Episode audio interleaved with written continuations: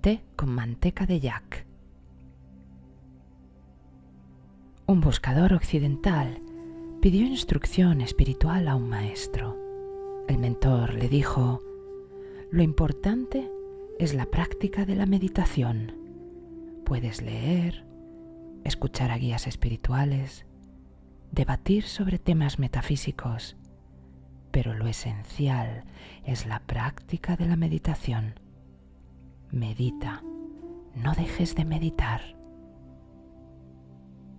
El occidental trató de meditar, pero enseguida se sentía abatido porque la práctica no le gustaba. Fue al mentor y se quejó de ello. El maestro, como si no le oyera, ordenó a un monje que trajera una taza de té para el occidental. El joven se sintió agradado con ello porque tenía hambre y el té le vendría bien. Nada más tener el té ante sí, se lo llevó a la boca y tomó un traguito. ¡Puaf! Aquel sabor era insufrible. Pero qué clase horrible de té era ese si más bien parecía una sopa rancia y grasienta. El mentor comenzó a reírse. Ya veo que no te gusta. Pues sabes una cosa, a mí me encanta. Tomo varios al día. Este té alerta la mente y da muchas energías al cuerpo. Pero tiene un sabor rarísimo, se quejó el occidental. Porque no estás acostumbrado. Eso es todo.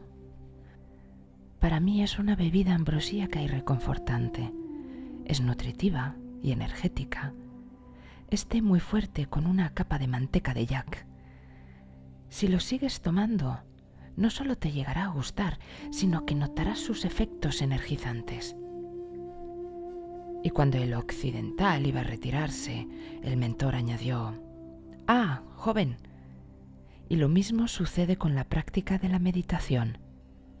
No estás acostumbrado a ella y rechazas su maravilloso sabor y sus propiedades nutritivas para la mente. Te diré una cosa. Si es que quieres seguir aquí, todos los días tres tazas de té y tres sesiones de meditación. ¿Qué creéis? ¿Logró el occidental aprender a degustar el sabor del té con manteca de yak y el sabor de la meditación? El sabio declara, meditando aprenderás a degustar el dulce sabor de la meditación.